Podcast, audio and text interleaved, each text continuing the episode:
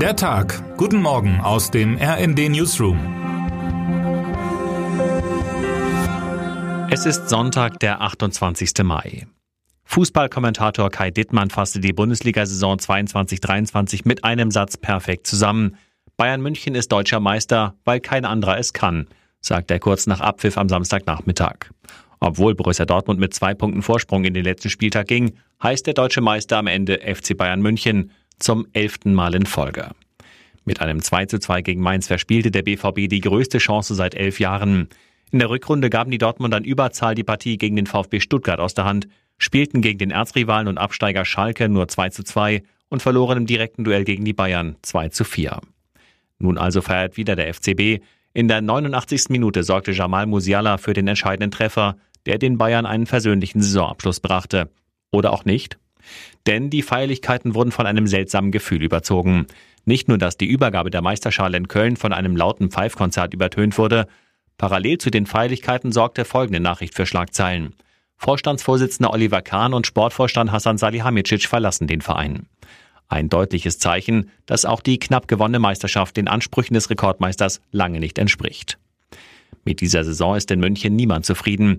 Zu viele Punkte hat der FCB liegen lassen. Darin endete auch der Trainerwechsel von Julian Nagelsmann zu Thomas Tuchel quasi nichts. Nicht zuletzt auch deshalb findet RD-Sportchef Heiko Ostendorp, die Bayern-Meisterschaft in diesem Jahr ist eine Schande für die ganze Bundesliga.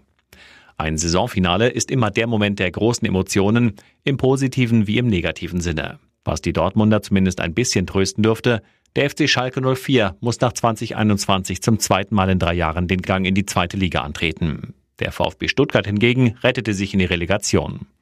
Weder der FC Heidenheim noch der Hamburger SV wollen der Gegner sein, denn beide haben das Ziel, noch direkt in die erste Bundesliga aufzusteigen. Das entscheidet sich heute am letzten Spieltag der zweiten Liga. Heidenheim hat einen Punkt mehr auf dem Konto als der HSV und damit die bessere Ausgangslage. In Dortmund dürfte das nach der verlorenen Meisterschaft aber allen herzlich egal sein. Termine des Tages. Aus der Präsidentenwahl am 14. Mai ist kein klarer Sieger hervorgegangen. Amtsträger Recep Tayyip Erdogan tritt nun gegen seinen stärksten Herausforderer, den Oppositionskandidaten Kemal Kilicdaroglu an. Erdogan hatten in der ersten Runde nur 0,5 Prozentpunkte zu einer absoluten Mehrheit gefehlt, Kilicdaroglu rund 5 Prozentpunkte. Die Wahllokale öffnen um 7 Uhr und schließen um 16 Uhr. Mit vorläufigen Ergebnissen wird am späten Sonntagabend gerechnet.